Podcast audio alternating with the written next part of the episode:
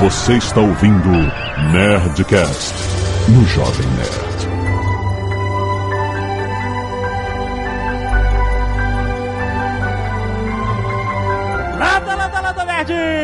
Aqui é Alexandre Antônio, Jovem Nerd, eu tenho uma ilha de podcast. Aqui é o André Souza e a sala de controle mandou dizer que eu tô no Alabama. Aqui é o Atila e eu adoro despertar sensações e emoções nas pessoas. Oi, eu sou a Ana e eu queria dizer que a sua mente não existe.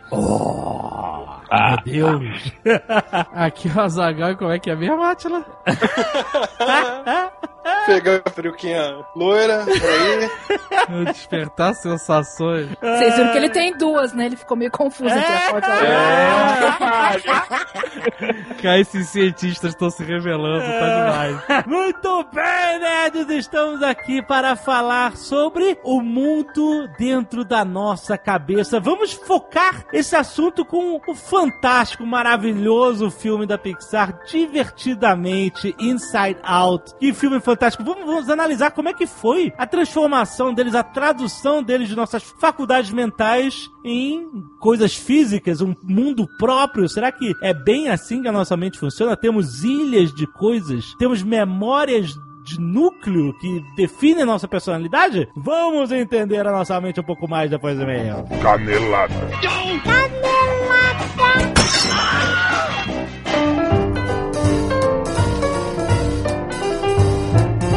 Muito bem, Zagal, vamos para mais uma semana de meias em Canela da Zona de Cast.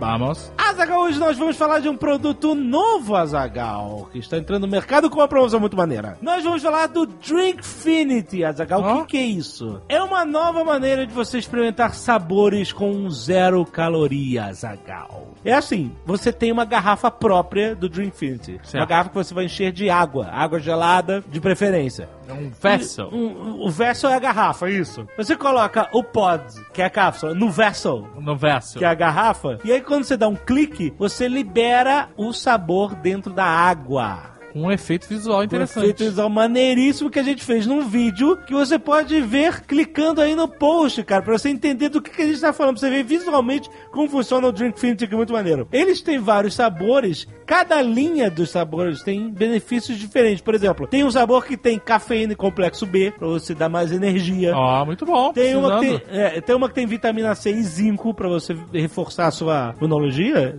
diria. Hum, também estou vitamina C. tem um que tem camomila e cidreira. Então é muito maneiro que você não escolhe só o sabor, você escolhe o benefício que você quer ter ali. Já que você tem que beber água, todo mundo tem que beber tanta água. Tem que ver do litro. Dois litros d'água por dia. É muito maneiro Eu não você bebo experimentar. nem perto disso, sabia? Eu tô precisando de uma garrafinha Todo- desse negócio mesmo aí. Exatamente. Não bebo, tô, puta, tô longe de 2 litros. Agora, olha só, o que, que eles fizeram pra estimular você a experimentar esse produto novo muito maneiro? Hum. Fizeram um acordo com a Nerd Store, Azaghal. Olha só, jovem né? Olha só, no post deste Nerdcast tem um link pro vídeo e tem um link pra você ir conhecer no site deles o Drinkfinity. Isso é muito importante, prestem atenção. Onde você pode comprar um Welcome Kit. Certo. Certo? O que, é um welcome kit? Ele vem com o, vessel, que é a vessel. garrafa, Os pods. e sabores pra você experimentar, certo? Não vem só com isso, não. Exatamente. Custa 90 reais esse Welcome Kit. Vessel pod. Só que se você comprar isso pra experimentar, o que acontece? Você ainda ganha um cupom de desconto de 45 reais da Nerd Store! Aí sim, aí sim. Você compra um welcome kit que Ex- tem um preço caprichado, porque Exato. ele vem lá com um vessel e vários pods. Exato. Você ganha 45 reais, um cupom de desconto de 45 Olha reais que para usar na Nerd Store. Exatamente. E olha só, o cupom você usa, pode usar em mais de uma compra. Se você fizer uma compra baratinha, ele vai continuar o crédito na sua conta. Ah, o crédito ele não, não, Não é, o, diminui. é, se você comprar 20 reais, você ainda vai ter mais Porque tem 25 cupom reais. de desconto que é assim, mas não na Net Store. É, exatamente. Ou CG. Comprou um negocinho de 30 pila? Isso. Tem 15 sobrando pra sua próxima compra. Exato. E olha só, esse cupom ainda cobre o seu frete. É o valor total da Valor compra. total da Produto compra. e frete. Exatamente. Se você comprar uma coisa mais cara que 45 reais, ele vai bater 45. Mas você comprar alguma coisa que somando de 45, produto mais frete, Isso, ele vai Você leva de tudo. grátis. Exatamente. Olha, o nosso cupom tem validade até o fim desse ano. Vá lá no site pra você ver como você vai receber esse cupom. E são limitados, Azagal. Sim. Então, liga no post pra você conhecer e comprar o Welcome Kit do Dream Infinity e ganhar um cupom de desconto na Nerd Store. E Azaghal, hoje nós vamos falar mais uma vez dos nossos amigos da Dell. Ó. Dessa vez nós vamos fazer uma campanha voltada para o trabalho, o Sim. computador do trabalho. Você sabe que cada vez mais as empresas adotam o BYOD. Não, tô Você por fora. conhece o BYOD? Não faço ideia. É um termo, é Calma uma aí. sigla em inglês. Bring your own device. Ah!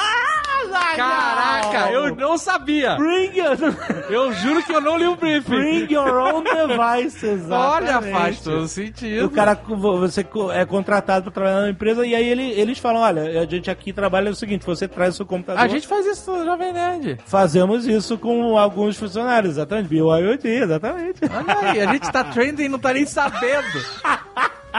Olha aí, Del. Só é- Del pra ensinar a gente essas coisas.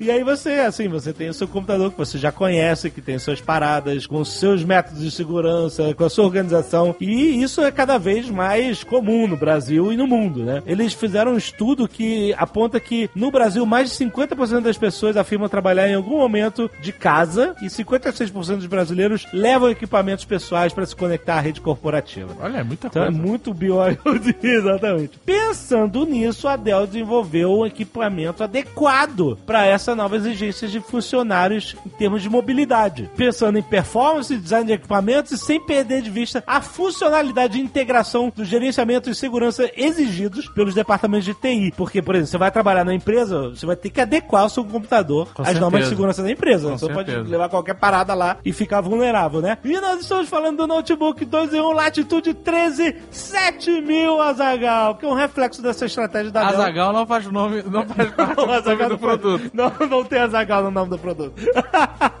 A gente pode conversar, Del. Quem sabe o naming rights? Exato. Será que é vender mais a linha Azagal? A linha Azagal. Notebook 12 em 1 Latitude 13 7000 Azagal. Muito bem. Ele pode funcionar tanto no modo Ultrabook como no modo tablet. Excelente. como a gente já anunciou aqui em outros modelos, com performance e o desempenho que você precisa para tarefas profissionais e pessoais. E nós estamos falando de processadores Intel Core M e Core V Pro. Nós estamos falando de uma tela Full HD 13.3 polegadas com suporte a até 10 toques simultâneos, Azagal. Não é 3, não é 4, não é 5. 10, você pode botar todos os dedos na tela. Caraca, virou Minority Report. Minority Report, exatamente. Duas portas USB 3.0 na base do teclado, muito importante 3.0, cara. E com a opção de você levar até 8 GB de memória e versões com 512 GB de armazenamento em um HD SSD, Azagal. É muito importante a gente ter um SSD porque fica tudo muito mais rápido. Tem link aí no post para você conhecer o Notebook 2 em 1 Latitude 13 série 7000 da Dell para você levar no seu BYOD. Toma essa. É legal, falta pouco tempo, falta menos de um mês para o Star Wars. Eu estou muito empolgado. Ah, falta menos de um mês pra tanta é muito coisa. trailer. Esse ano Eu já, tá já saiu o trailer ontem, já saiu o trailer novo e eu. Amanhã Cara, vai sair outro. Vai sair outro. Chega. Eu não quero mais ver. E nós vamos anunciar aqui um livro muito maneiro. Mais um livro de Star Wars que a editora Aleph tá trazendo. E olha só, a gente recebeu aqui, Azagal, um pronunciado da Princesa Leia. É isso mesmo? Que é um trecho do livro Star Wars Marcas da Guerra. Olha, temos um audiodrama. Olha aí, ó, deixa eu escutar.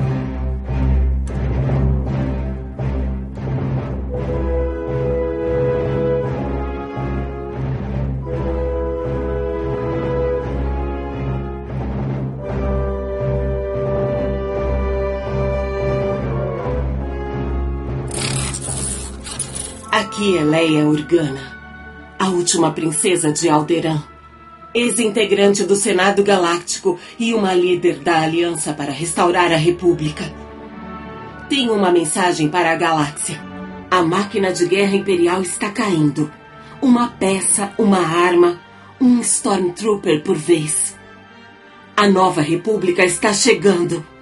E queremos a sua ajuda para encerrarmos a luta.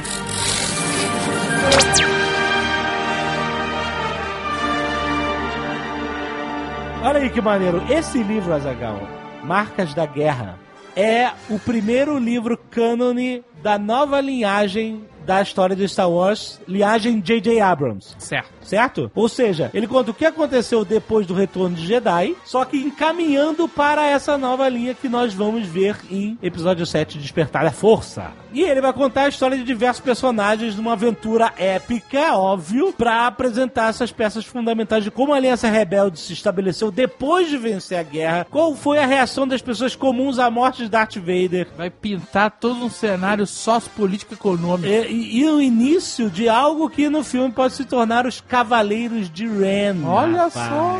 Então é uma preparação. Se você tá na pilha, que você não aguenta mais, você quer consumir, você pode até ver o filme preparado, lendo essa história que vai acontecer antes. Ele é cânone, ele é oficial. Muito bom. Entendeu? Tudo isso envolto em uma aventura a lá Guardiões da Galáxia, no sentido de que é um grupo improvável que vai se unir para um bem maior, pra enfrentar uma aventura agora contra o enfraquecido Império, né? No link depois você pode acessar o canal da Aleph saber um pouco mais do livro que vai te ajudar a juntar essas peças pro filme que tá vindo aí. Vai ser muito maneiro. Vá lá conhecer Star Wars Marcas da Guerra da editora Aleph.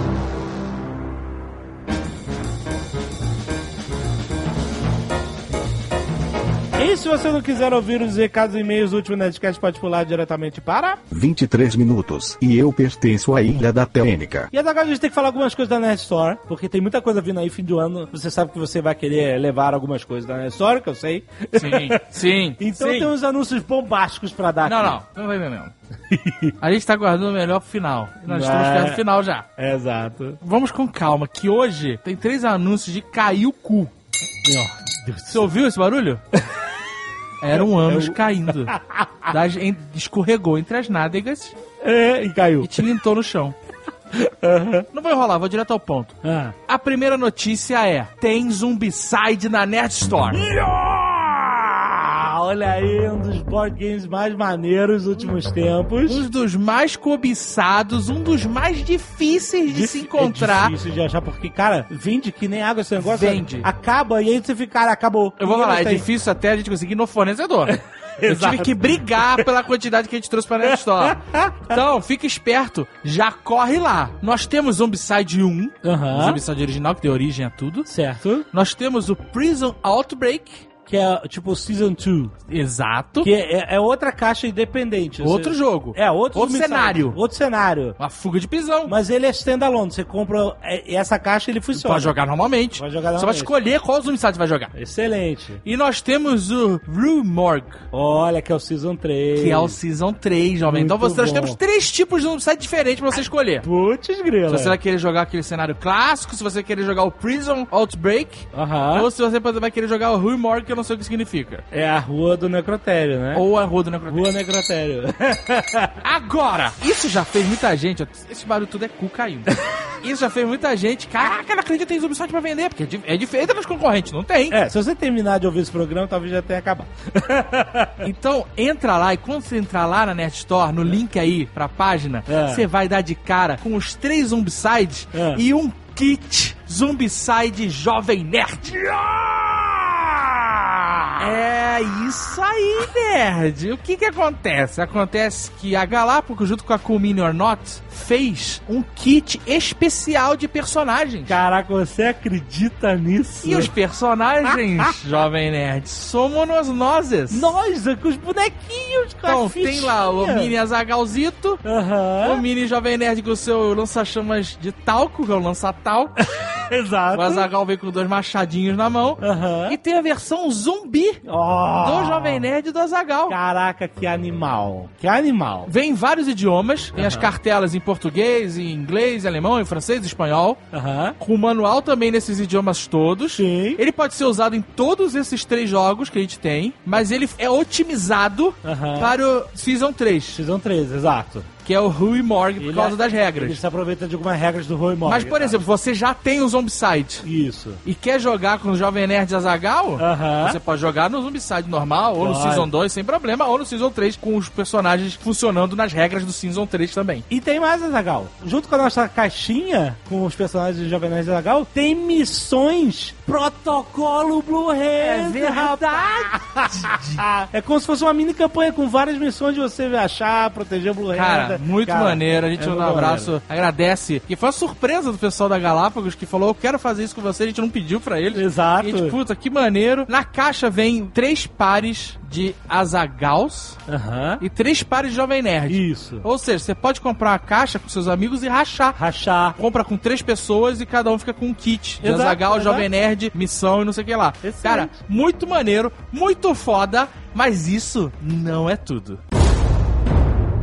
Porque nós temos mais uma revelação da Nerd Store CCXP. Uh. Nós revelamos já desde a semana passada várias paradas. Sim. Revelamos a capa e o título do Huff Gunner. Pra você que não viu, tem link aí. O título é O Herdeiro do Leão. Isso, volume 2. Nós revelamos que vamos ter luminárias exclusivas Star Wars. Nossa, exclusivas. Serão lançadas lá na Comic Con e eu duvido que essas luminárias consigam sair dessa Comic Con e chegar na Net Store online. Eu duvido. É, se acabar tudo lá. Vai acabou. acabar, cara. Agora, meu amigo, Agora se prepara. vai cair o seu reto. Porque o brioco já foi e vai cair tudo agora. Nós já falamos que teríamos dois livros no final desse ano, certo? Falamos, falamos. Pois o segundo livro que a gente vai lançar, Nerd. Você que tá curioso, o que que será mais um protocolo? O que será mais uma história? Nós vamos lançar o livro do Ozop.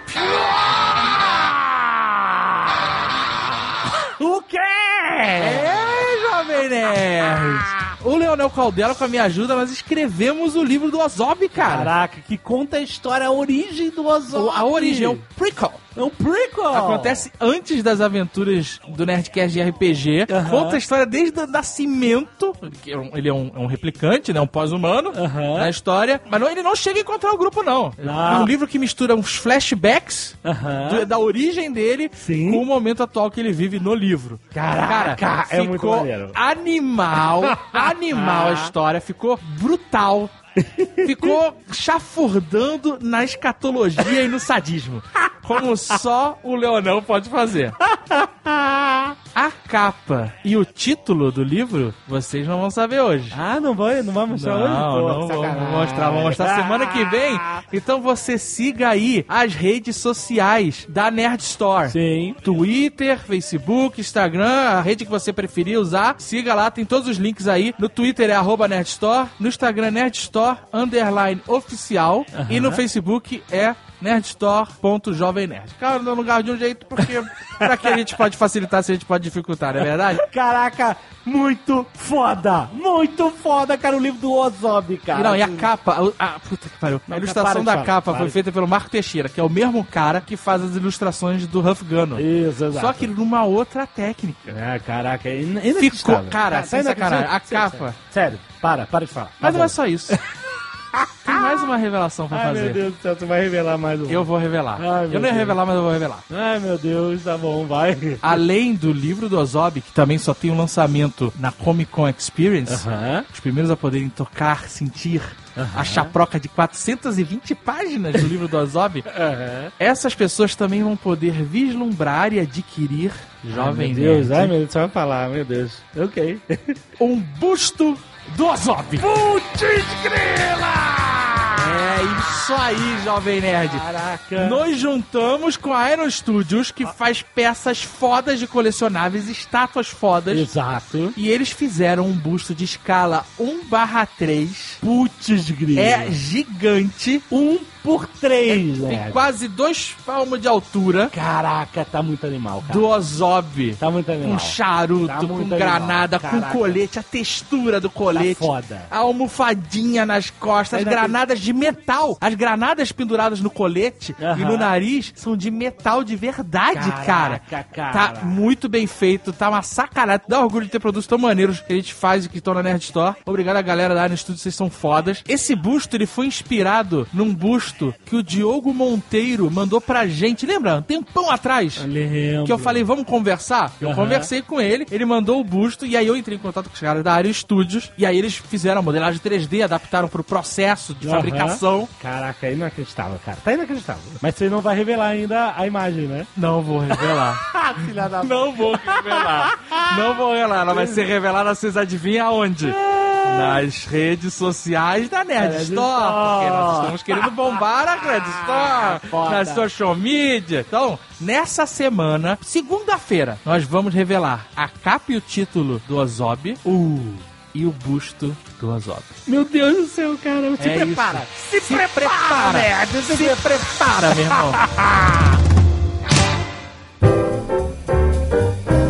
Azagal Nerd, cacete de agulha. Agora sim, quero agradecer a Henrique Leão, Danilo Madruga, Sérgio Bruno Leite, Fernando Ferro, Thiago Gotardello, Fábio Matos, Giovana Bicudo, Márcio Santos, Adriano João, Eane Marculino, Adriana Pereira, Heitor Gato, Elton Hedler e Diogo Moura doaram sangue essa semana. Obrigado e mandaram fotos aqui pra galera do cacete de agulha. Temos também a galera do Scalpo Solidário que doa cabelos para ajudar quem precisa. Matheus Vieira da Cunha, Eliana Fernandes, Isla e Evismar Andrade, Daniela Martins e Janine Vieira. Muito obrigado pela solidariedade. Valeu, galera. Arte dos fãs. Vamos destacar três de várias. Nós temos pixel art do Ozob por Coxinha Supimpa. temos o Ozob, outra arte do Ozob. Sempre tem artes do Ozob. Sempre. Pelo Vitor Willeman, ou Vitor Willeman. Eu acho que Willeman faz mais sentido. e temos uma arte também do Fernando Raposo, que já mandou vários, eu lembro desse nome. Aham. Do Prior. O Prior de Rough Gun, volume 1. Ficou muito bom. animal. Ficou animal. Obrigado, galera. Valeu. Mandem sempre arte dos fãs aqui pra gente. Lucas Cavalcante de Melo, estudante e fundador da campanha Mais Cidadania. Olha aí. Parabéns. Senti a necessidade de escrever pela primeira vez ao Nerdcast. Hum... E agora? Tá brincando com fogo. O cara não ouve leitura de Inocente. e-mails? É isso que você tá me dizendo? Será que ele é inocente, que ele não sabe? Será que não ouve? E ele deve ser punido por não ouvir a leitura de Não, e-mails? não, eu vou, eu vou ler. Olha aqui, o e-mail dele é legal. Mesmo já acompanhando há pouco mais de um ano, mas eu queria relatar o ocorrido na última sexta. Nesse dia, aguardei ansiosamente pelo programa número 491, mesmo sem saber do que se tratava, pois mais tarde eu iria extrair dois dentes. Cacete. Logo antes de começar os procedimentos, peguei meu iPod e dei um play no programa. Já previ alguma. Ele, ele ia escutar no dentista enquanto extraiu o dente. É isso mesmo? Meu Deus. isso aí. Já previ algumas risadas contidas. Sim, achei que poderia dar merda. Mas o sorriso foi inevitável e o cirurgião já estava quase para tirar os meus fones quando eu consegui falar com meia boca anestesiada que iria parar. Depois de uma hora e quarenta, sim, ainda restaram praticamente só seis minutos de episódio, e dois sisos em pedaços, ai meu Deus do céu, posso afirmar que esse foi o melhor podcast de todos pra mim. Não só pela temática, mas também por ter me mantido calmo e rindo, mesmo com tanta dor. Caraca. Eduardo Spor ganhou um novo leitor, olha aí. Fascinante o universo da trilogia e o fato de se falar tanto sobre figuras de religião como anjos, demônios, sem enunciar uma crença única, unifica os leitores sem diferenciar por credo, criando quase uma religião quando fala É do um nome esquisito pra religião, né? Cuidado. Exato. Esporteísmo. Esporteísmo. Nossa, que perigo. Obrigado pela atenção por terem passado tão doloroso momento comigo. Olha aí, agora a gente nem imagina o que as pessoas fazem escutando o Nerdcast, né? Agora eu tô começando a imaginar.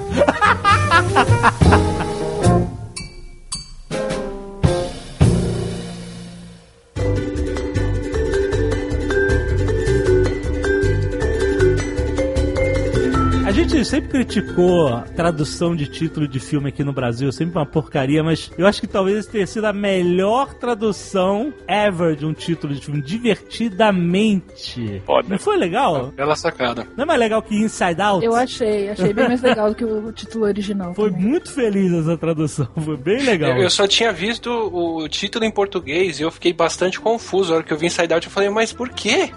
Tão mais legal o outro. Exato, vocês, porra. Muito bom, mas também não tem tradução, não tem como ser o mesmo, né, duplo sentido no, em inglês, não, não existe, né, essa palavra inglês. Mas então, o filme que fez todo mundo chorar. Todo mundo vive.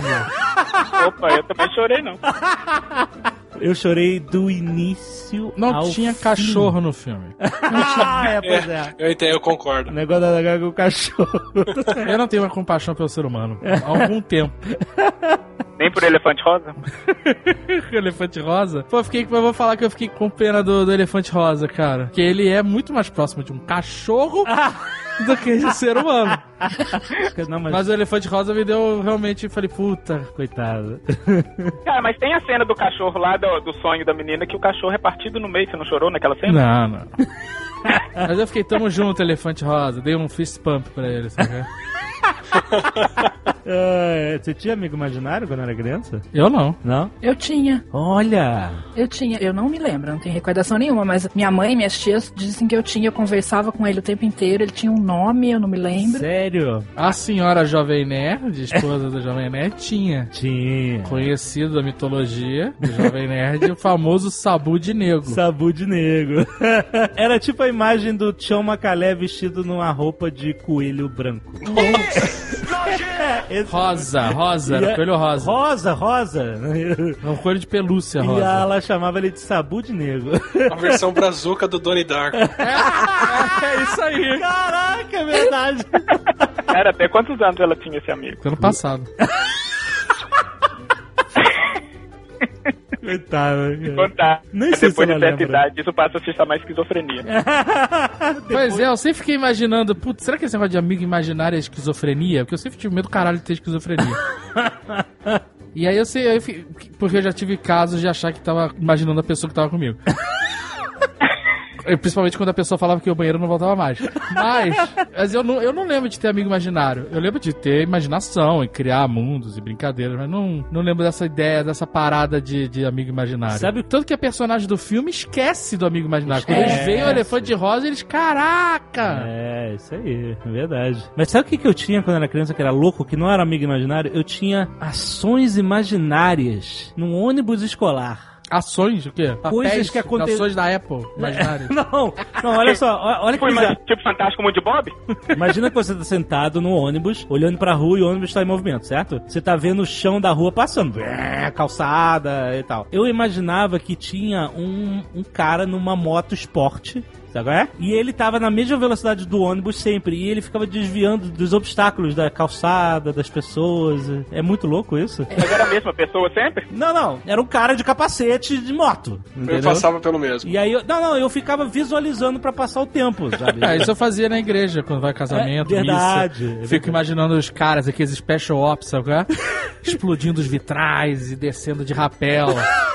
metralhando todo mundo padre de braço aberto no altar, tiro. Mano, você tá percebendo que a gente tem material pro resto da vida. Eu tô anotando aqui. Sabe uma parada que eu imagino direto, isso é direto, assim? eu vou, eu, eu, eu para me precaver de situações ruins, eu vou imaginando elas constantemente à minha frente. Ah, vários. Tipo assim, eu tô dirigindo, tô fazendo. Hoje em dia eu não, quase não dirijo mais, só dirijo em Curitiba, distâncias mínimas, né? Ah. Mas quando eu dirigia na estrada Ah. e eu fazia alguma curva, às vezes, muito rápido, eu imaginava o carro derrapando, explodindo, sabe? E você imagina como você sobreviveria? Não, isso? como eu morreria. Aí- como então eu, morreria? eu me cuidava para isso não acontecer, sabe? Mas às vezes eu vou estacionar o carro aqui na rua e eu imagino o cara botando uma arma na minha cabeça e tal. Pô, mas aí é outra situação. Mas eu imagino sempre, assim, ah, agora essa, essa seria a hora do cara me abordar e tal, Essa seria a lá. Aí eu fico nos retrovisores, ver se não vem. Mas direto, direto, tempo inteiro. Agora, Você inclusive. Não, isso, isso É o primeiro passo pra síndrome de pânico. Não, eu já passei pela síndrome de pânico, ela não conseguiu me alcançar e eu já tô dando a volta. E a tática pra você sair do assalto, quando o cara chegar pra te assaltar, você fala com ele como se ele fosse seu amigo imaginário. O Azagal sempre falou que ele tem muito medo de falar com psicólogos porque eles ficam, ele vai ficar analisando ele. Então, A Ana é psicóloga. Eu tô aqui tenso pra caralho. Essa que é a parada. Só queria dizer que a análise custa 250 horas. Se a gente não tem um acordo financeiro, então eu tô tranquilo. Daí eu só faço pro meu próprio proveito. Olha aí. Mas é isso que me assusta. Ai, ai. Meu amigo, pra brincar. Bim bom, bim bom. E seu foguete a voar. Bim bom, bim bom. O amigo imaginário afinal é o quê? É um participante do Nerdcast que nunca aparece. É verdade, a gente tem uma participação de amigo imaginário. A gente, tem, a gente tem, realmente tem o, o amigo imaginário. E o apelido dele é engraçado justamente por isso. Porque a gente combinava com o cara. Ai, vamos fazer isso amanhã a tal hora, beleza. E aí ele nunca ia. Desaparecia. E quando a combinação era na casa dele, a gente chegava lá e ele nunca lembrava de nada. Não, quando eu combinei isso com você, eu combinei com outra pessoa outra coisa. Então a gente, caralho, o cara é um amigo imaginário, Ele é cara. um amigo imaginário. As crianças têm amigos imaginários espontaneamente ou elas porque elas têm contato com outras crianças que dizem que têm amigos imaginários? Não, porque aí precisa ter um molde mestre, a criança suprema, A criança Que- primária que criou o primeiro amigo maçonaria imaginária. E, e, assim, dentro da psicologia cognitiva, a causa de por que as crianças criam amigos imaginários ainda é completamente desconhecida. A gente não sabe o porquê que as crianças criam esses amigos Mas imaginários. toda criança tem, é um padrão isso ou não? Não é um padrão, mas você tem, tipo, as últimas pesquisas, elas mostram que em torno de 40 a 50% das crianças, em algum momento entre nascimento e 7, 8 anos de idade, elas vão demonstrar e comprovar que tem um amigo imaginário. Comprovar assim, elas vão falar com alguém que tem um amigo imaginário. Uhum, tá. Quase 50% das crianças. Então não é, não é uma coisa pervasiva, não é aquela coisa do tipo, olha, é parte do desenvolvimento da criança. Ela É normal, uma- faz parte da criança tem. É, eu, eu não lembro de ter, eu só tinha minha moto imaginária, óbvio. Né? O negócio é que a criança acredita que o amigo imaginário existe, né? Eu sabia que a minha moto imaginária era imaginária. Eu só ficava fazendo isso pra passar o tempo. Agora criança, tem É porque criança que assim, acredita. tem que diferenciar. Tem amigo imaginário e tem encosto. Aí é foda, aí você tem que descobrir a diferença. Como é que é o encosto, Zagal? O Sabu de Negro tem muito uma cara de encosto. um cara vestido de coelho tem muito uma cara de encosto do que um amigo imaginário, né, cara? Mas então, como é que é? Eu não, eu não sei responder essa pergunta como é, que eu tô aqui tentando imaginar um- algum processo de aprendizagem que leve a isso. Eu imagino que seja, mas eu realmente não sei. Mas crianças, elas experimentam coisas, né? Tipo, Isso. tem toda uma fase em que você tem as brincadeiras simbólicas. A criança pega uma caixa de sapato, coloca no pé e fala: Olha, o sapato da princesa. Não é o sapato, mas a função é a mesma. Então, quando ela tá brincando, você pode dizer que pra ela aquilo é o sapato da princesa e que ela acredita que aquilo é o sapato da princesa. Mas, ao mesmo tempo, de alguma forma, ela sabe que não é. Do mesmo jeito que eu imagino que o amigo imaginário tem essa, essa coisa da brincadeira simbólica. E Descobriram que eu tinha um amigo imaginário, porque o primeiro que eu falava com ele o tempo inteiro, Ó. que eu brincava com ele, do tipo, servia chazinho e etc. E que uma vez estava eu tomando um chá com meu amigo imaginário na sala, quando meu tio vem e sentou na poltrona. Diz que eu fiz um escarcel, que eu fiquei semanas sem falar com meu tio. Que sentou no seu amigo imaginário. Caraca. imaginário. Então, de alguma forma, é real pra criança. Mas aí, se você for pensar, eu fiz uma um puta de um stretch aqui. Há vários adultos com amigos imaginários. O anjo da guarda. O É. anjo da guarda é um amigo imaginário. Olha, as É, pesquisas é, em sim. psicologia cognitiva sobre amigos imaginários, na verdade, elas tentam explicar qual que é a correspondência que tem em termos do sistema cognitivo da criança que tem um amigo imaginário e de um adulto que acredita que tem um anjo da guarda ali protegendo ele quando ele tá fazendo alguma exemplo, coisa. o E- xamã que tem o seu totem, que é o o Ah, que uhum. protege ele. Enfim, Por exemplo, no filme Náufrago, que o, o Tom Hanks é, ele cria o amigo lá, o Wilson. A bola de vôlei com uma cara. Você entende mais ou menos que ele sabe Uhum. que não é de verdade, no fundo, mas ele precisa interagir com a bola pra manter a sanidade dele de alguma forma É. no modelo social, de convívio social que ele cresceu, não é isso? Não é meio isso? A Ana tocou num ponto que é muito importante e que é o que as pessoas têm usado para tentar explicar a questão dos amigos imaginários na infância, que é essa questão de pretend play, que é de Yes. a- as, as crianças estão sempre imaginando como se elas estivessem numa situação diferente daquela situação que elas estão. Então, quando elas são menores, que elas escutam certos diálogos, quando elas estão sozinhas, elas tentam reproduzir aquele diálogo e elas acabam reproduzindo ela mesma, reproduzindo as duas partes do diálogo. E essa reprodução dessas duas partes do diálogo acaba fazendo com que a criança crie mentalmente a imagem de que tem uma outra pessoa ali conversando com ela. Aham. Então, grande parte dos estudos mostram que crianças que têm uma forma de medir esse pretend play, que a gente chama, crianças que têm um brincadeira simbólica. grande, É. brincadeira simbólica. Então, assim, é, tem uns testes que conseguem medir o nível de brincadeira simbólica da criança e os estudos mostram que existe uma correlação muito alta entre as crianças que têm um score nessa, nesse nível de brincadeira simbólica alto são as crianças que geralmente têm um amigo imaginário ou que, que falam sobre o amigo imaginário. Só que o interessante é o seguinte: geralmente elas sabem que é um amigo imaginário, elas sabem que não tem ninguém ali. Quando a criança não sabe que não tem ninguém ali, aí é que a gente começa, que assim, os psicólogos começam a ficar um pouquinho preocupados com relação à, à natureza daquela imaginação. Então, por exemplo, eu lembro de um caso que eu tive na Universidade do Texas, da menina que ela, por exemplo, se tivesse duas cadeiras no lugar, ela falava que o amigo imaginário dela estava sentado nessa cadeira e ninguém podia Hum. sentar na cadeira. Porque se alguém sentasse na cadeira, ela se sentia como se estivesse sentando em cima do amigo imaginário dela. E que os pais chegaram a falar, por exemplo, ah, quando- às vezes quando a gente vai em restaurante, a gente tem que pedir uma cadeira especial. Se a gente não pede, ela chora. Uhum. briga, ela fala que tá um amigo imaginário. Aí é quando você começa a, a ver que o nível desse amigo imaginário não é tão mais dentro do normal. Uhum. Mas Ufa, é o- escapei por pouco.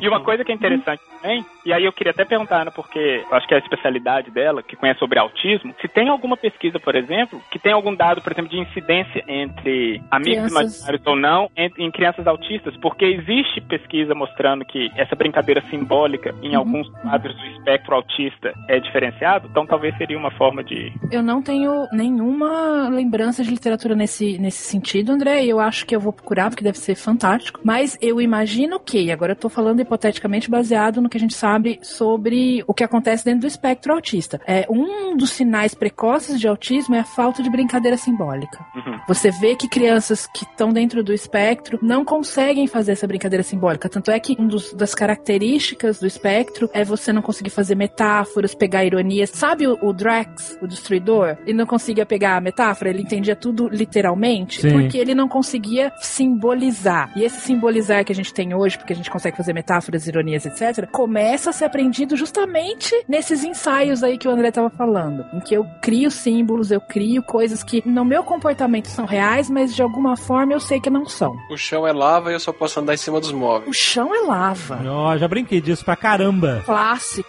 Você imagina Muito que uma legal. criança dentro do espectro autista não vai conseguir entender essa brincadeira. Mas você pode ensinar ela a fazer isso. E é uma das intervenções que a gente faz é justamente ensinar elas a, a brincarem simbolicamente. Porque daí elas vão ensaiando, e daí elas vão aprendendo, e daí o comportamento dela vai produzindo consequências que são bacanas, e aí ela vai. Cara, que vocês trouxeram uma memória muito antiga minha. Sabe esses brinquedos de criança que é tipo uma casinha que você sobe e tal, tem dois andares? eh, Tinha um play que tinha um negócio desse. E no play, o chão do play era de pedra portuguesa, sabe pedra portuguesa? Aham. E aí eu imaginava que as pedras portuguesas, que são aquelas todas encaixadinhas, eram topos de prédios de uma cidade que estava lá embaixo e eu, e eu não podia cair. Então eu tinha que ficar pulando de um balanço pro outro, de uma coisa pra outra. Vocês me lembraram de uma coisa. Isso é uma brincadeira simbólica aí. Parabéns. É. Saudável, sa- mente Muito saudável.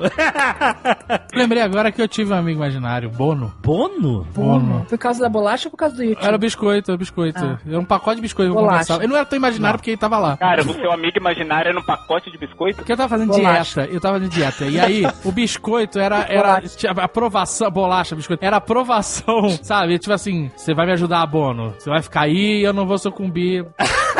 Sabe qual é? Foi totalmente errado, né? Quantos você tinha? Ah, eu já Dieta? era adulto. Ah, porra. E aí, mas o Bono. Você emagreceu não comendo o bono. Não, o Bono ele morreu antes da validade dele acabar.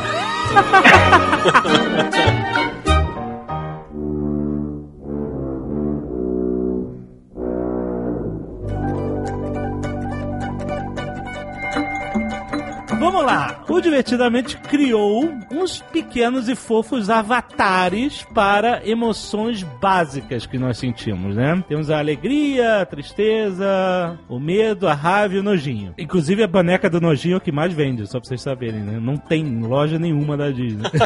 Sério, as pessoas adoram a nojinho. Eu me identifiquei bastante com aquele da raiva.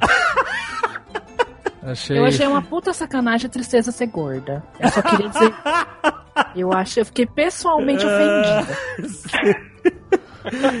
É porque é, na mente da Riley a gente tem todo o espectro de emoções, né? Mas depois eles brincam que existem pessoas e que só tem um espectro de emoção. De, só tem o, o cara, o motorista raivoso, só tem raiva dentro, não tem mais nenhuma outra emoção. Essas Não, o melhor é brincadeiras. o gato, né? Que só tem gato. Só tem gato. Isso explica muita coisa, exatamente. É muito divertido como eles brincam. Mas, falando, obviamente, que a Riley é a personagem principal e ela é a mais representativa de todos nós, ela tem todas as emoções lá e elas estão sempre em conflito, cada um tá no controle e tal, não sei o quê. Como funciona a nossa mente? A gente tem esses padrões de controle de mais uma emoção para outra? Como é que funciona na nossa cabeça? Eu achei bacana o seguinte: a analogia que eles fazem é uma analogia muito fantástica. Inclusive, assim, a, a sacada de fazer essa analogia de colocar uma mesa de controle e várias pessoas tentando controlar essa mesma mesa de controle, isso foi uma sacada fantástica. Justamente porque as nossas emoções, elas não são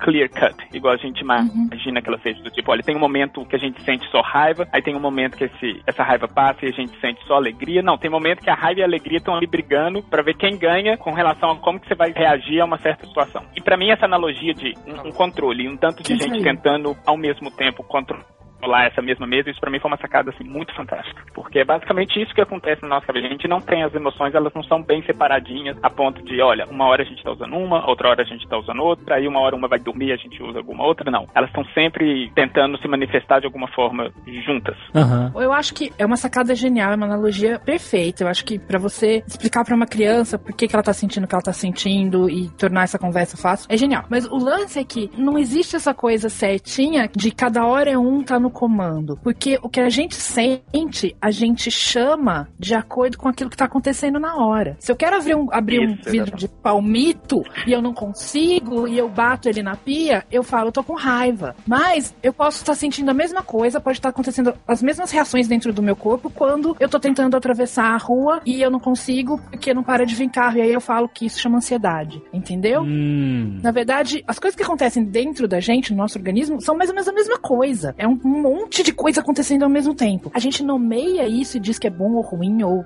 sei lá o quê, dependendo do ambiente que tá na nossa volta quando aquilo tá acontecendo dentro do nosso corpo. As emoções, elas, na verdade, são uma interpretação dessa fisiologia que está acontecendo no nosso corpo. E a fisiologia, ela pode ser a mesma. Isso que a Ana falou, é, é claro. Quando você está abrindo, tentando abrir um pote de palmito, você vai sentir frustração com aquilo, aí você vai interpretar aquilo como raiva. Dentro do seu corpo, você está tendo uma reação X. Você pode ter essa mesma reação X num outro momento, mas você vai interpretar aquilo de uma outra forma e você vai dar um nome para essa sua interpretação, um outro nome. E esses nomes que a gente dá para essas interpretações são o que a gente chama de emoção. A emoção, na verdade, é uma interpretação dessa fisiologia. Aham. É como se, se a gente fosse traduzir isso, é como se tudo fosse uma única bola de massa multicolorida e que muda de cor constantemente, às vezes algumas predominando mais, outras menos, mas tudo misturado. Tudo uma coisa só. Como o pessoal brigando pela central de controle. É, é, é, você quis dizer, a mesa de operações é o output da coisa, entendeu? É, com certeza. É, é, quase isso.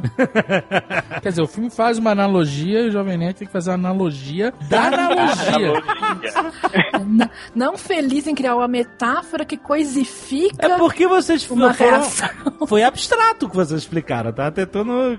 Não é abstrato. Assim, quando alguém te cutuca, o que, que você sente? É. Um estranho na rua, você tá andando, um cara do tamanho de uma porta vem e te dá um puta cutucão na bunda. O que, que você sente? Caraca! Na bunda. Mixed feelings. Desespero, pânico, Isso. ódio. Agora, se você tá lá com a senhora e etc, e ela, tipo, dá uma beliscadinha na sua bunda, o que, que você sente? Meu Deus! Sua senhora, Uma eu vou senhora. acordar porque vai ser um pesadelo terrível.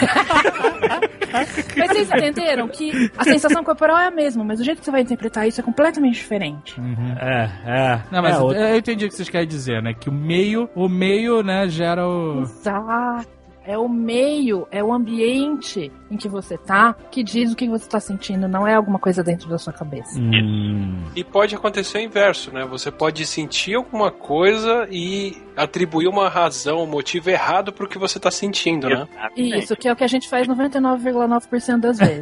É Tanto assim? Meu Deus do céu. E isso é retratado muito claramente no próprio filme. Uhum. Porque percebe que ela, ela tá frustrada, na verdade, pela mudança. E na hora que ela fica com raiva lá, do, com aquela briga com o pai dela, ela diz- meio que desconta aquela raiva no pai, como se ela estivesse atribuindo essa raiva que ela tem àquele momento que o pai dela tava perguntando É, alguma coisa. Porque, na exato. verdade, a atribuição é, é- ela tá frustrada pela mudança em si. Eu vi uma série muito boa chamada Everybody Loves Raymond. Aham. Que o irmão do Raymond era policial. E aí tem uma cena em que o Raymond e a esposa dele estão brigando por causa de uma jarra de geleia que, sei lá, eles não conseguem abrir, não sei o quê. E aí faz uma briga gigantesca e não sei o quê, por causa da- da jarra de geleia, não sei o quê. E aí o irmão do Raymond, que é policial, ele chega e fala assim: Olha, eu 30 anos na, na rua com policial me ensinou uma coisa sobre brigas domésticas. Nunca é sobre a jarra de geleia.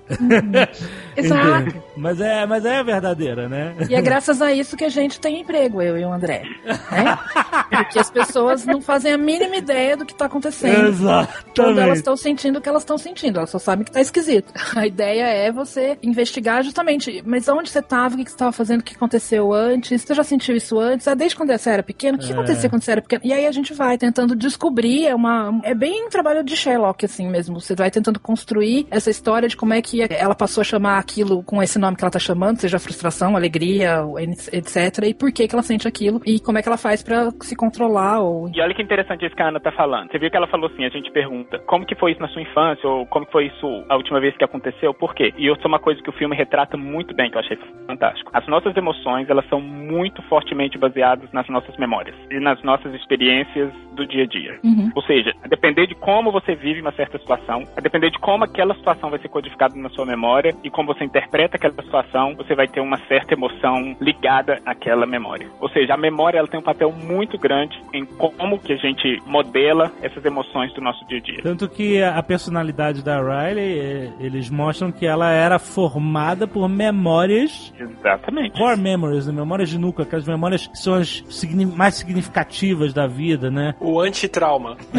Antitrauma. Mas é engraçado porque na cabeça ali da alegria, todas as emoções núcleo tinham que ser felizes. Isso. E quando a tristeza toca e transforma uma, uma lembrança, uma memória de alegre e triste, ela, meu Deus, o que tá acontecendo? Você vai estragar tudo, não sei o quê. É, mas isso é culpa da própria psicologia. Uhum. É, por volta da década de 70, teve um movimento grande na psicologia de se achar que qualquer sentimento negativo e triste era sinal de que alguma coisa estava errada no seu corpo. É, Então, chamaram isso de deveria- psicologia positiva. pra Você ver como a Exatamente. coisa foi. psicologia positiva. E a ideia era essa: se você tá triste ou se tem alguma coisa te deixando pra baixo, quer dizer que tem alguma coisa errada no seu organismo e você tem que fazer alguma coisa pra acabar com essa coisa errada do seu organismo. Aí começou Toma-lhe essa cultura- droga. Exatamente. Aí começa essa cultura de achar que a gente tem que estar feliz o tempo inteiro. E que o filme mostra muito bem que isso não é verdade. Na- É, Você- mostra muito bem nos três últimos minutos do filme, né? É, exato, né? Exato. Vamos combinar que aquela Joy, aquela. Ô, personagem chata, cacete. É, eu falei isso no primeiros cinco minutos do filme. Eu falei assim, eu já tô irritado com essa menina. Mas é engraçado que isso foi dito pelo PC Siqueira num vídeo dele antigo já. É e que foi muito mal interpretado. Que ele fala que. Assim, cada um interpreta como quer, na verdade. Mas o que ele disse é que não existe felicidade, existe momentos de felicidade e tal. Exato. Né? Não existe uma felicidade plena e constante, né?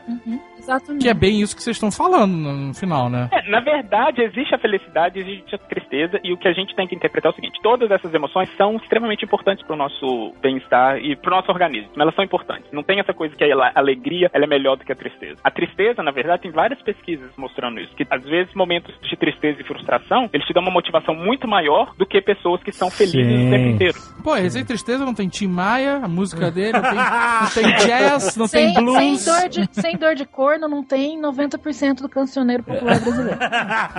Não tem sofrência. Não tem sofrência. Meu amigo pra brincar. Bim bom, bim bom. E seu foguete a voar. Bim bom, bim bom.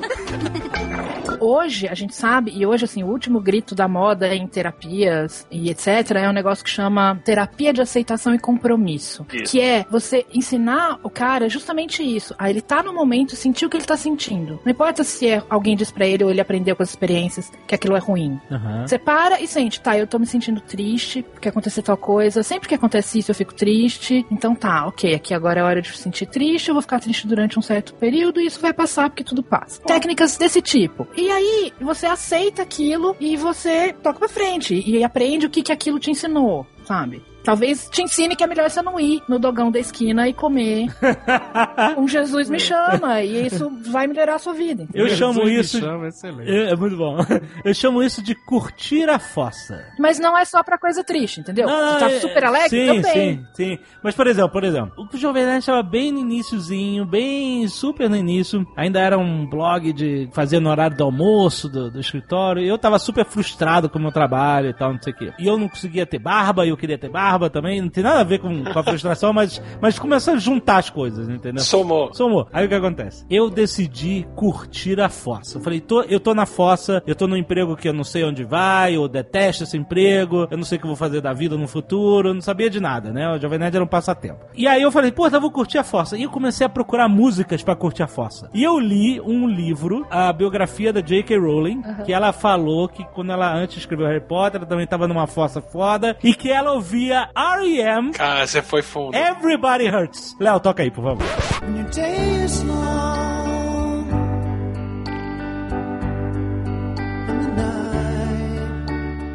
É a música foda pra curtir fossa, entendeu? E o que, que ela diz? Ela diz que você não é especial porque você tá sofrendo, porque você tá alegre e tal. Everybody hurts. Todo mundo, sabe, se machuca, sente dor, do- não é no sentido de dor, né? Todo mundo se machuca de alguma forma, mentalmente, espiritualmente, Todo etc. mundo sofre, Todo né? mundo sofre isso aí. Tem um episódio de Friends que a Phoebe fala pro Chandler no final assim: Hoje eu entendo Lionel Rich.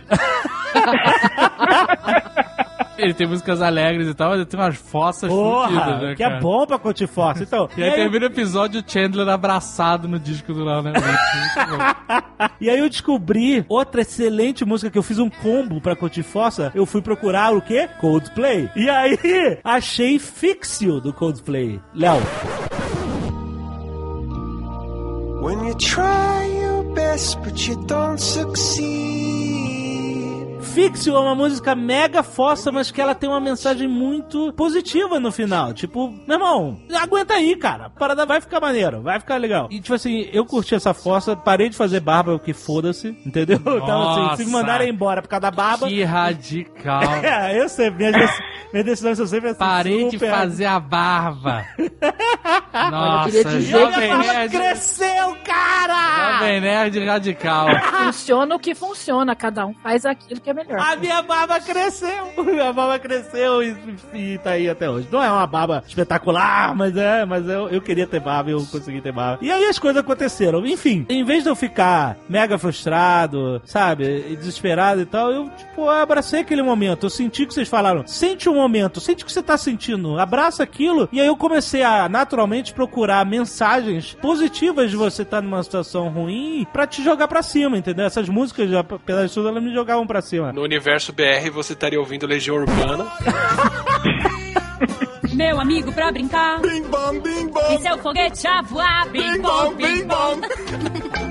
Nosso sistema motivacional, ele funciona em termos de objetivos. A gente está sempre colocando objetivos, mesmo que de maneira inconsciente. A gente sempre está colocando objetivos no que a gente quer no nosso comportamento e de acordo que a gente vai conseguindo ou não esses objetivos, a gente vai ficando feliz ou se frustrando. Então por isso que quando a gente não consegue um certo objetivo e se frustra, a frustração, na verdade, ela é positiva porque ela vai fazer você redefinir aquele objetivo. E você redefinindo aquele objetivo, você acaba mudando o seu comportamento. Que foi basicamente isso aí que você falou que você fez. Você estava frustrado com alguma coisa que estava acontecendo no seu ambiente e essa frustração te fez redefinir o que, que você queria. Aí Sim. o Jovem Nerd virou o Papai Noel.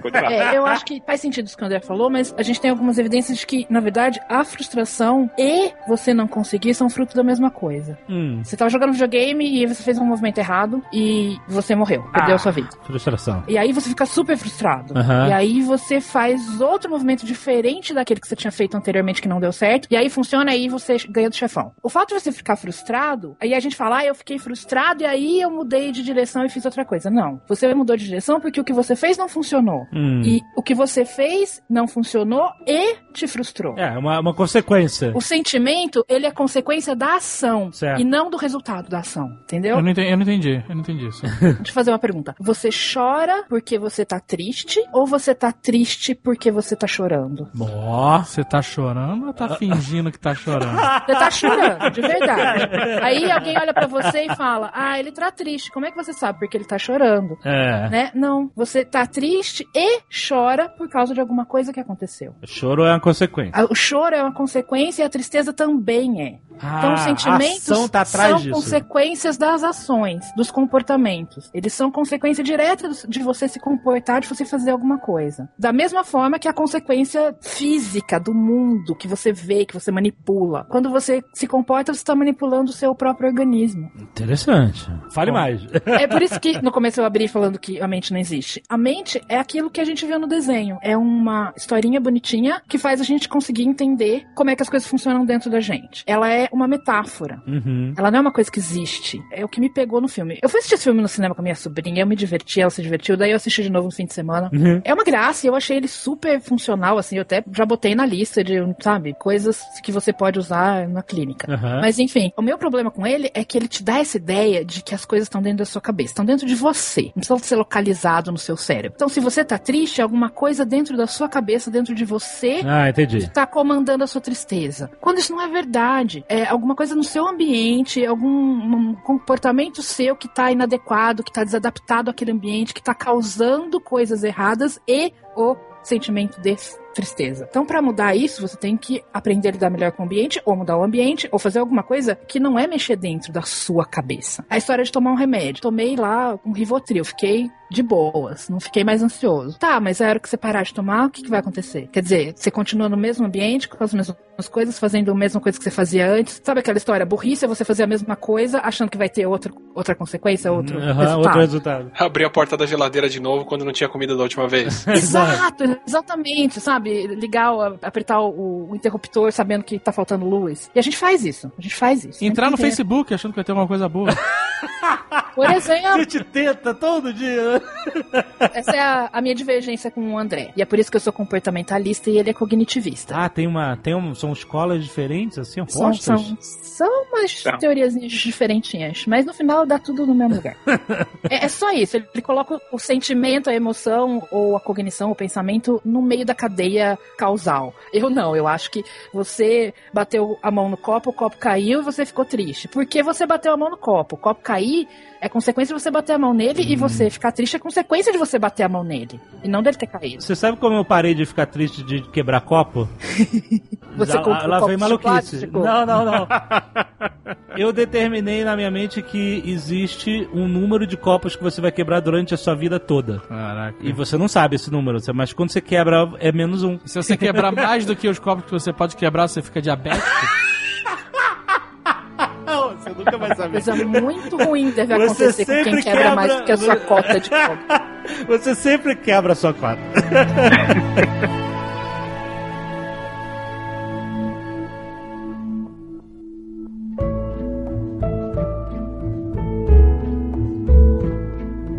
Você tá falando que, resumidamente, porcamente, por um leigo, que o meio influencia e direciona os seus sentimentos, as suas emoções. É porque a certo? gente interpreta isso, né? É, mas quando uma pessoa tem, por exemplo, depressão, Hum. que é um mal muito forte, a gente Uhum. vê muita gente falando que tem depressão e tal, casos de pessoas famosas e tem muita gente que fala que tem depressão, às vezes nem sabe, tá se autodiagnosticando, mas ok. O caso da depressão em si, ele é além disso, ele é químico, ele é, Ele é. entendeu? Todo comportamento tem um componente orgânico, fisiológico, determinado geneticamente. A gente chama isso de filogênese, só porque é o nome que deram e a gente continua usando. Mas é, eu só consigo bater a mão no copo porque eu tenho uma mão e porque eu sei controlar o movimento dela. Isso é o- a explicação mais basicona, assim, tipo, tá na raiz da coisa. E sim, pessoas com depressão clínica diagnosticada, elas têm sim sensibilidades diferentes a eventos ambientais. Por isso que coisas que pra gente seriam ok, eu fico triste, dois dias depois tudo bem, pra elas é como se sugasse toda a vontade de fazer qualquer coisa, toda a vontade de viver, toda a vontade de ser alegre, toda a vontade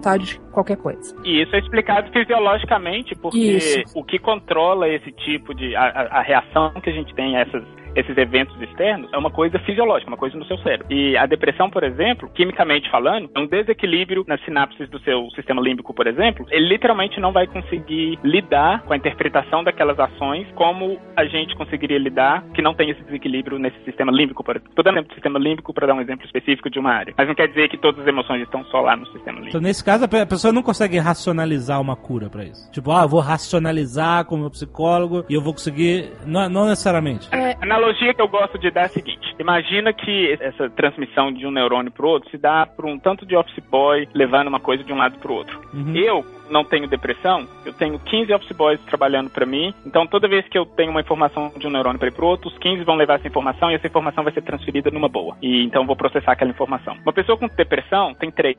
Trabalhando e um falta no dia. Aham. O fluxo de informação é o mesmo, mas aí ele vai ter que correr para levar a informação, aí ele volta cansado, ele não consegue, ou seja, o fluxo de informação ele não vai conseguir passar do mesmo jeito que ele passa para mim. Ou seja, o processamento da, informa- da mesma informação, para mim, é diferente do que para essa pessoa, porque ela vai ficar com a informação, vamos dizer assim, ela, tá, ela vai passar como se estivesse atrasada. Vai ter um desequilíbrio nessa transmissão de informação. A informação, vamos dizer assim, é a mesma, mas o, o mecanismo de trabalho tá diferente, porque a pessoa tá com depressão. Mas isso pode ser diagnosticado com um exame clínico? O médico vê, ó, tô vendo aqui. É Falta isso? isso, é aí, é isso. Antidepressivo faz isso. Antidepressivo. Não, não, eu tô na- falando pra você diagnosticar. Depressão você consegue diagnosticar até hackeando aquelas pulseirinhas de, de movimento, de exercício. Aham. Sabe aquela, fitinha- aquela pulseira que você põe pra acompanhar o quanto você se moveu durante o dia? Aham. Pessoas deprimidas, elas se movem, tipo, 20, 40% do que a pessoa normal se mexe. Então, mas a que a pergunta é de pessoa novo. não deprimida. Ela se move menos porque tá deprimida ou ela deprime porque ela se move menos? Ó, isso é importante. Parece Tostines, mas de fato não é. Porque pega a metáfora do André, dos office boys. A pessoa só tem três naquele dia, um faltou, mas aquele dia é feriado, eu não preciso de office boy. Então eu não vou ficar deprimida. De novo, a gente volta pro ambiente. Você pode ter sensibilidades e predisposições. Você pode e você tem sensibilidades e predisposições que são inerentes à sua conformação física, fisiológica e únicas e existem, estão lá, são fato. Mas o trigger, o gatilho disso tudo, continua em como é que tá o seu dia, como é que você sabe se comportar naquilo, você consegue virar pra uma pessoa e falar, não, peraí, agora eu tô falando, fala depois. É, entendeu? Uhum. No Continua final das precisando contas- de um ambiente pra isso. No final das contas, eu acho que eu e a Ana a gente tá falando a mesma coisa. mesma que é do coisa. tipo- é do tipo. ah, o, o que causa todas essas emoções, assim, tem uma coisa na minha cabeça que tá interpretando isso que tá vindo de fora. Então, por exemplo, se alguém chegar pra mim e falar assim, olha, eu tô querendo emagrecer, mas eu não consigo emagrecer porque toda vez que eu olho pra esse bolo de chocolate, eu não consigo controlar pra comer o bolo de chocolate. Opa, opa. Ah, co- como é que faz então? Me, me explica aí que eu tô interessado. Vamos supor, vamos supor que alguém falou isso pra você. Vamos supor. O nosso sistema motivacional, ele não consegue mesmo controlar do tipo, olha, eu vou colocar um bolo aqui e não vou comer o bolo, porque a gente, o nosso sistema motivacional, ele não funciona em termos de evitar fazer alguma coisa. Ele funciona em termos de vou fazer alguma coisa. Ou seja, para você evitar essa falta de controle de comer esse bolo de chocolate, você tem que mudar o seu ambiente. Você tem que mudar o ambiente de forma que o bolo de chocolate não vai estar lá pro seu sistema falar assim, eu quero pegar esse bolo. Você Então não compra o muda. bolo pra começar. Exatamente. começar. Você não compra o bolo e, e até mesmo questão de mudança. Uma coisa que eu falo com todo mundo, por exemplo, se você tá tentando uma dieta nova e tá vendo que não tá conseguindo, cara, muda o layout da sua cozinha. Muda aonde que você coloca certas coisas que você costuma comer e não quer comer mais, de forma que seja mais difícil você pegar aquelas coisas pra fazer alguma coisa pra você comer. Muda o layout da sua cozinha. Isso ajuda enormemente. Então, assim, isso que a Ana falou é verdade. Tá no ambiente, a forma como a gente interpreta, assim, por isso que o antidepressivo, ele não funciona sozinho. Uhum. Porque é um, é um desequilíbrio fisiológico. Você vai dar o, o, o antidepressivo pro cara. O antidepressivo, basicamente, o que ele faz é o seguinte: ele dá uma força a mais pro office boy, aí o office boy fica rapidinho, então ele consegue transmitir a informação de uma forma mais rápida. Dá uma tunada no office boy. Exatamente. Dá uma moto. Transforma ele no motoboy. É basicamente isso. In- Inclusive tem um tipo de antidepressivo que a gente chama de reintake, que ele faz exatamente isso. Ele, ele reutiliza aquele office boy mais vezes. Pra ele poder conseguir transmitir essa informação. Ele tranca a Mas porta da garagem.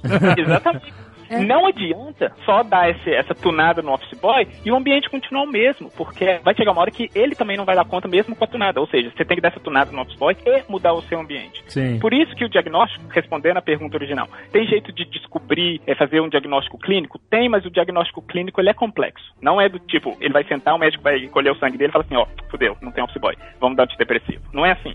Então, eu acho que nenhum médico jamais deve falar fudeu quando pega o exame do paciente. Exatamente. Fudeu. Olha, meu amigo, olhei seu exame aqui Boa. e fudeu. Fudeu.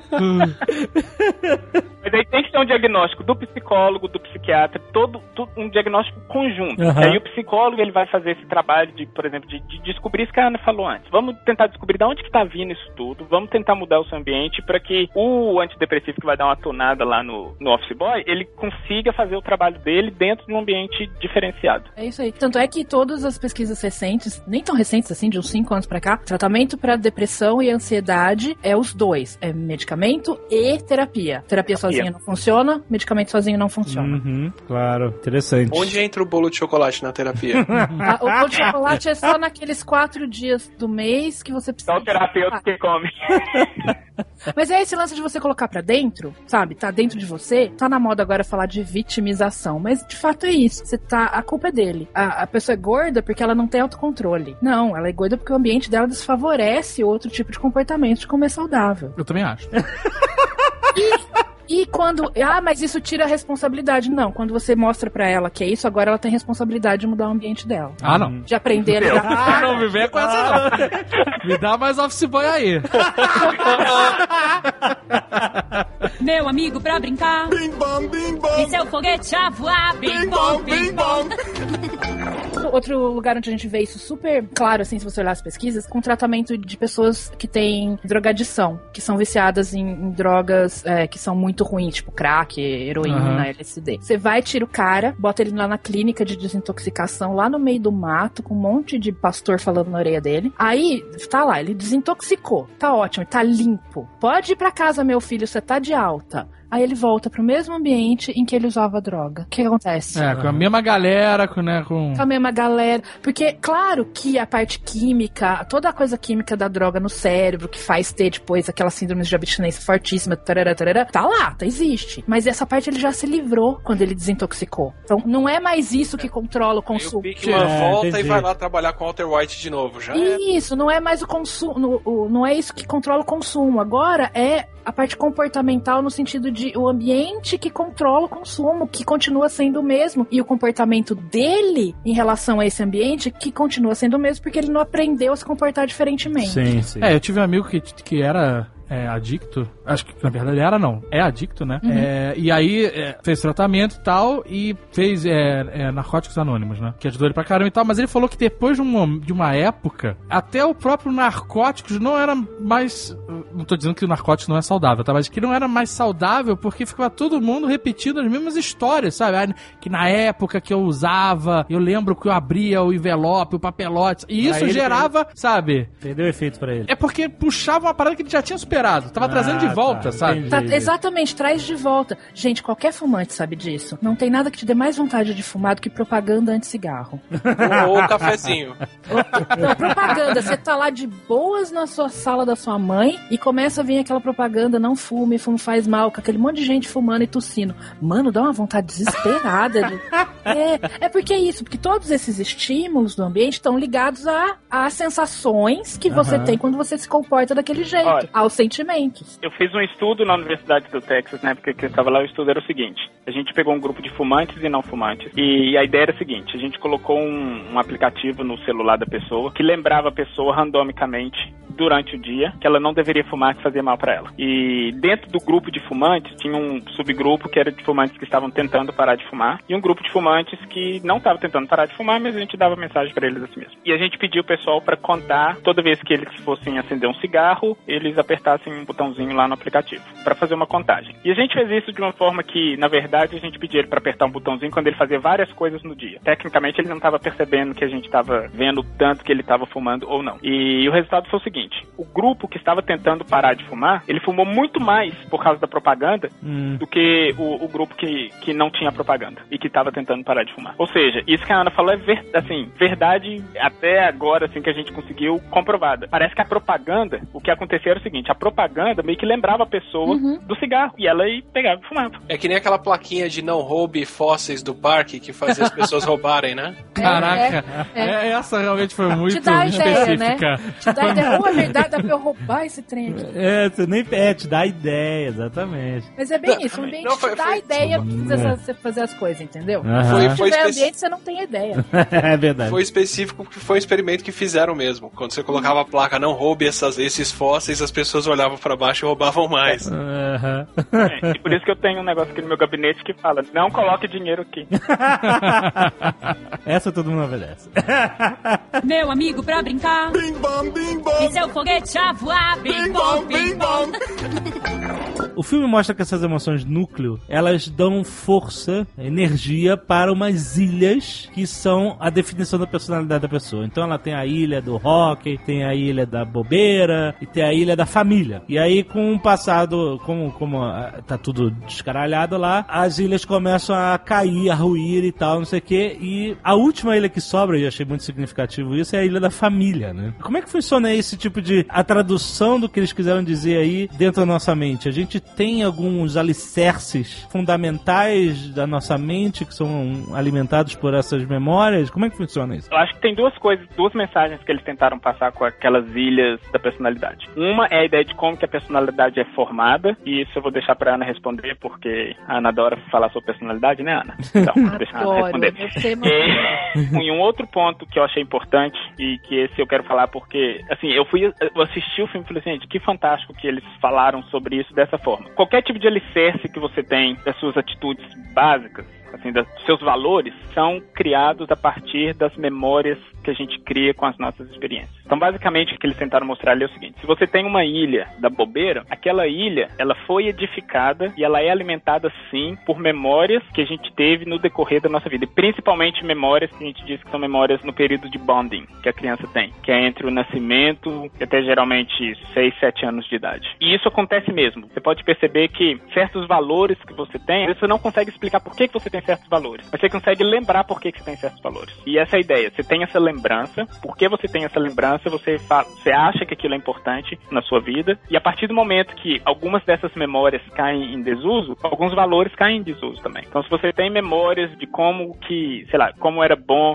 e vantajoso para você ser honesto, e isso cria, edifica essa, esse valor que você tem de honestidade. Se você acaba ter, começa a ter experiências diferentes com relação à honestidade, e essas, essas memórias caem em desuso, seu valor de honestidade vai ser balançado. E ele vai Uhum. começar a mudar também. Eu, por Exatamente. exemplo, não vejo mais valor em assustar ninguém. é verdade. Antigamente você via muito valor. É exatamente isso que o André tá falando. Por que, que você não vê valor em assustar alguém? Porque teve uma consequência muito ruim. E essa consequência fez você aprender outro comportamento que gera outra consequência porque aquela é ruim, então eu vou fazer outra coisa no lugar. Ou não vou fazer mais isso. Então, quando ele fala que eu adoro falar sobre personalidade, é justamente porque, de novo, personalidade é um construto hipotético, abstrato, que de fato não, não serve pra bosta nenhuma. É, não funciona, não funciona. É, Você fala, ah, aquela pessoa tem uma personalidade enérgica. Mas aí, uma hora você vê ele brincando com o gatinho e fazendo carinho no gatinho. E, sabe, a gente reage ao ambiente que tá apresentado no nosso momento de acordo com o que o André chamou de memórias e eu vou chamar de história de, compo- de história de comportamento, história de vida e aprendizagem. Você aprendeu a fazer aquilo daquele jeito e porque aquele jeito funciona, você tende a repetir aquele jeito Aham. em vários ambientes, em vários contextos. Aham. E aí as pessoas que observam isso dizem que você é mais assim ou você tem personalidade assado. Mas isso pode mudar a qualquer momento a depender da consequência que isso vai ter. Uhum. Né? Eu sou a pessoa mais docinho do mundo. Não. É, eu sou a pessoa mais fofa, mais querida. E eu sou sempre assim com todo mundo. Eu sou aquela que sempre fala baixinho. E aí eu tenho que fazer pós-graduação. E aí eu não consigo nunca falar com o meu orientador. Porque, ai, tanta gente que ele tem que atender, coitadinho. E aí eu me fodo. Aí eu me ferro, aí eu aprendo que se eu não passar na frente na fila, e se eu não for assertiva, e aí as pessoas, nossa, você tá mudada, né? Sim, porque agora as consequências do que eu vinha fazendo não dão mais certo. Agora eu tenho que fazer de, de uma forma diferente. Entendi. Agora você vai me dizer que a astrologia não funciona. Pois é, cara. Não, é, enfim. Pode ser que funcione. A gente ainda tá. Não, não funciona. Meu amigo pra brincar. Bim bom, bim bom. E seu foguete a voar. Bim bom, bim bom.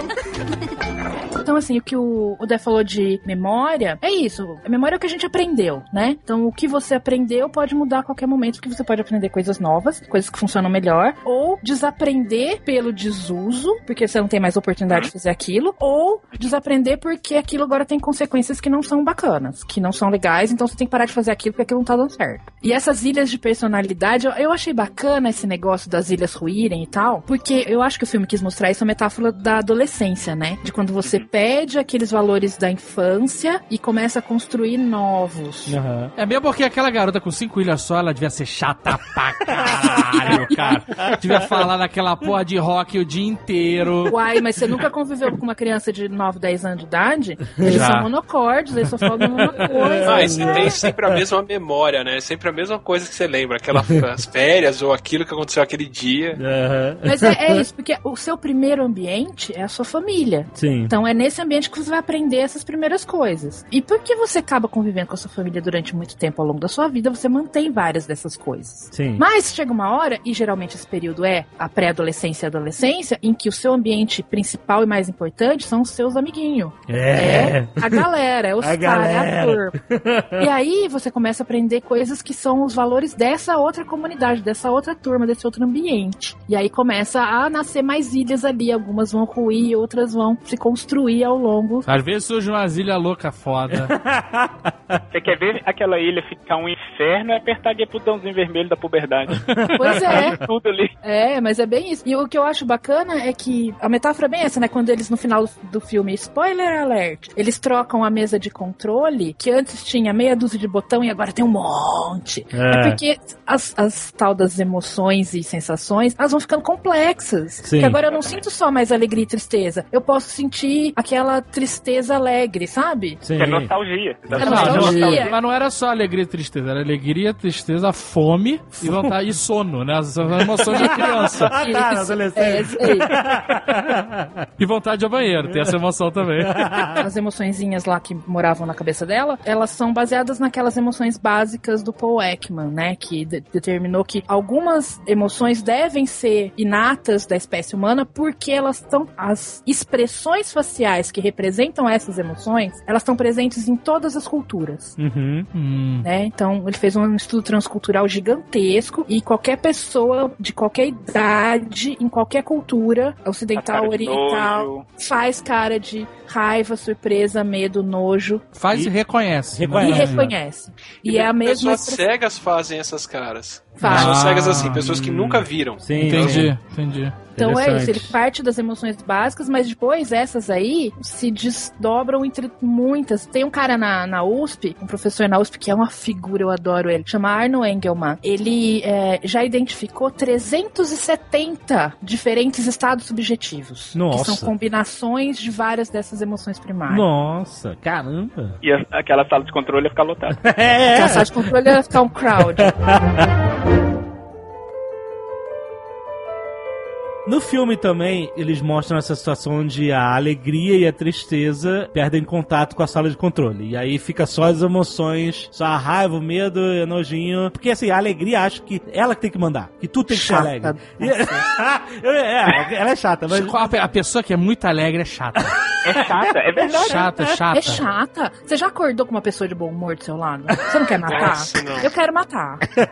Mas então, mas no caso, como ela é um avatar da alegria, né? Ela só consegue ver o lado bom de tudo, né? Ela, vê uma situação horrível e ela fala assim: não faz mal, vamos transformar isso em algum. É, toda alegre, toda feliz, toda faceira, né? E todos eles são esses avatares, né? A tristeza só consegue ver coisas tristes em tudo. Mas é interessante porque eles mesclaram essa ausência dessas emoções importantes, a alegria a tristeza, com o fato da Riley ficar confusa com tudo que tá acontecendo. Porque ela, o problema dela é a mudança, né? De cidade, que ela não se adapta, não consegue mais jogar hockey, né? Ela tá frustradíssima com tudo que tá acontecendo, perdendo os amigos da cidade natal, etc. E aí, quando eles trazem de volta a alegria, a tristeza, e a alegria descobre o valor da tristeza, o que, que ela tem que fazer, que ela precisava desabar no momento mais emocionante do filme, né? Quando ela volta pra casa e reencontra os pais e ela desaba em choro, porque era o papel da tristeza ali era fazer ela entender melhor que as emoções delas são complexas. Não é só esse, esse espectro super simples que a gente descreveu, né? Você vê isso em uma discussão familiar às vezes, ou então quando você tá com alguma coisa muito triste ou perdeu um parente, então você só vai ficar bem depois que você desabar em choro. É, é bem isso mesmo. Mesmo que você tenha assim, olha, eu tô numa situação que eu não posso chorar, eu tenho que ficar normal, eu tenho que.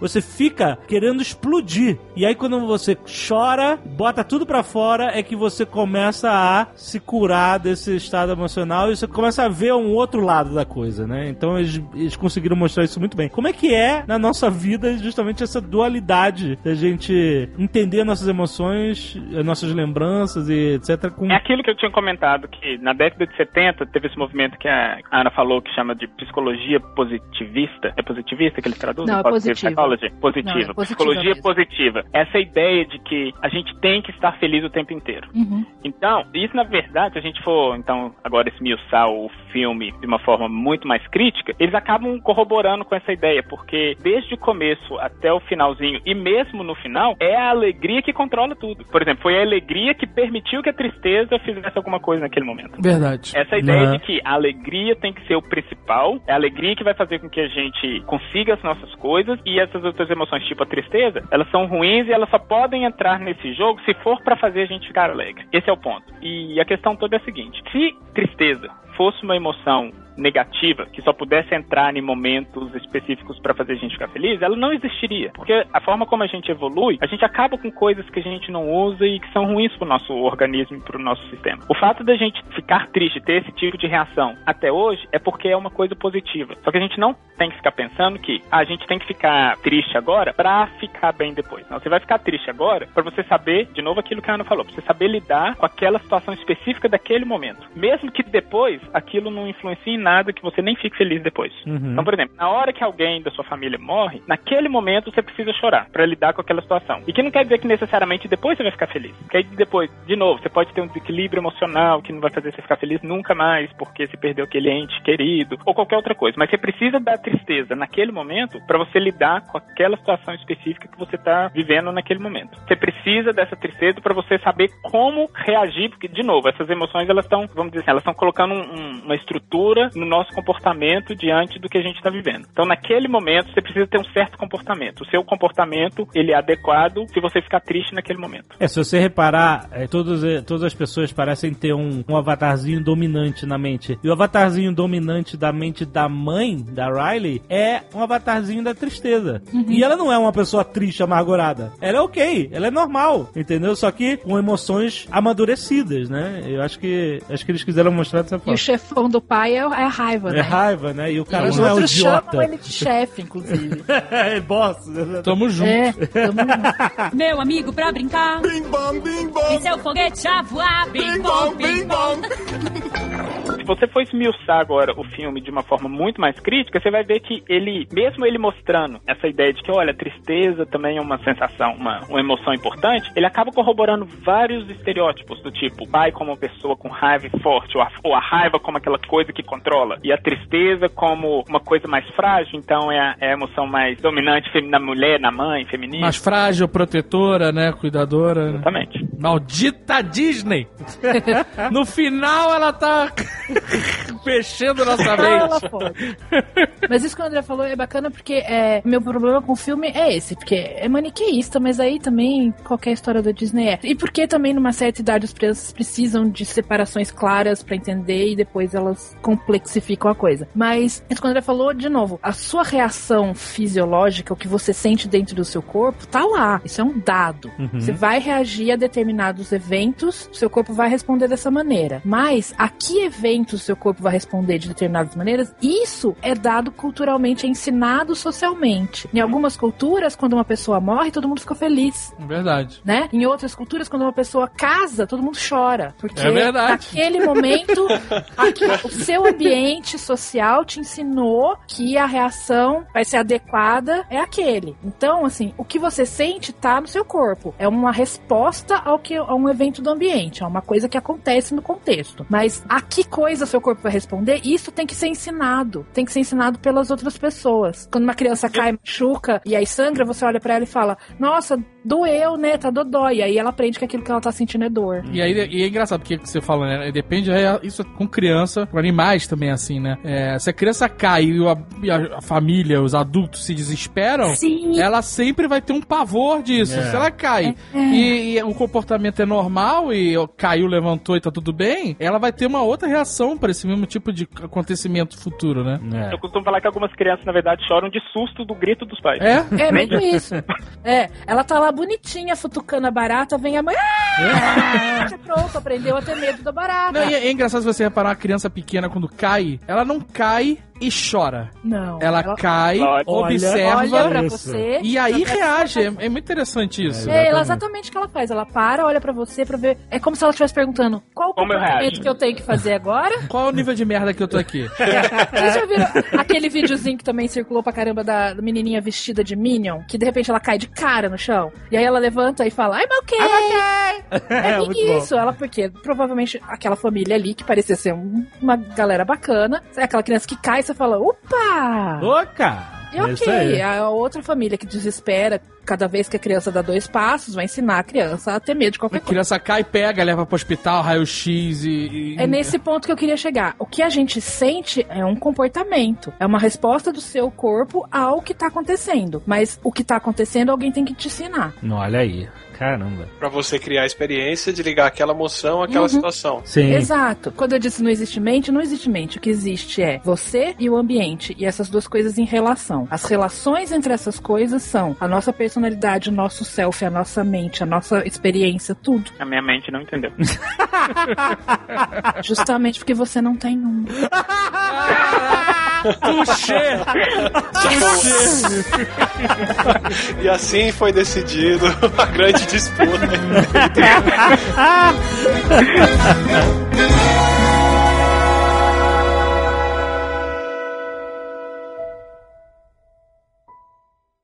Este Nerdcast foi editado por Radiofobia, podcast e multimídia.